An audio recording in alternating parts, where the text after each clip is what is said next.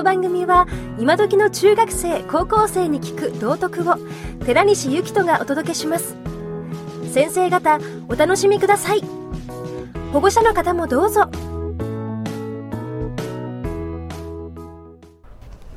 先週でしたっけ？先々週でしたっけ？皆さんに修学旅行の班作っていただいたじゃないですか。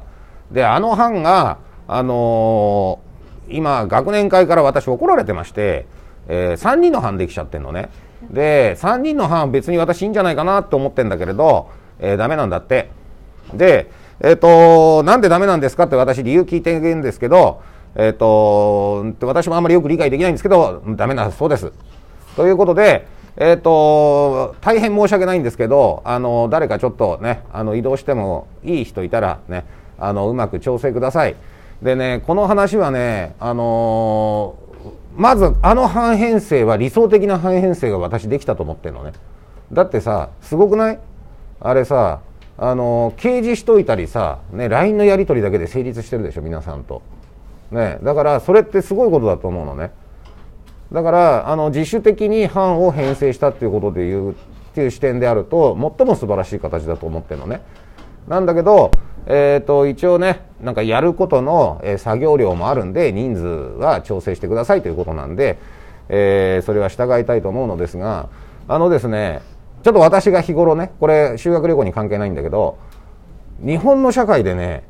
なんでですかって質問をしてね返事返ってこないもんってね、えー、しつこく聞くと大体トラブルになるのね。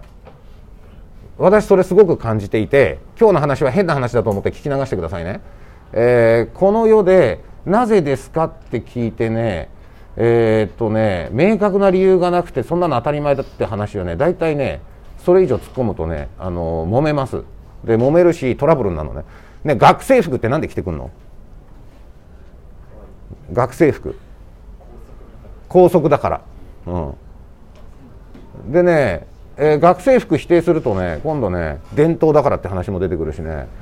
それからね毎日洋服選ばなくていいからとかね。あのよく分かんない話になってくるのね。でマスクもそうなんだよね。えっ、ー、とマスクしなきゃいけないっていうのも法律でマスクしなさいってなってないでしょ。で法律でマスクをそのしなさいとは決まってないけどしてないと、えー、怒られちゃうじゃないですか。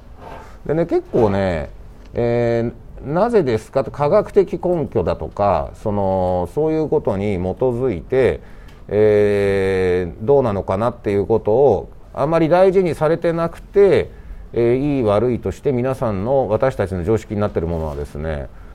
どうしても私たちのねその常識とされてるものを何でですかって聞くとですね大体あのね揉める揉め事の原因作るんであのそれはあの上手にね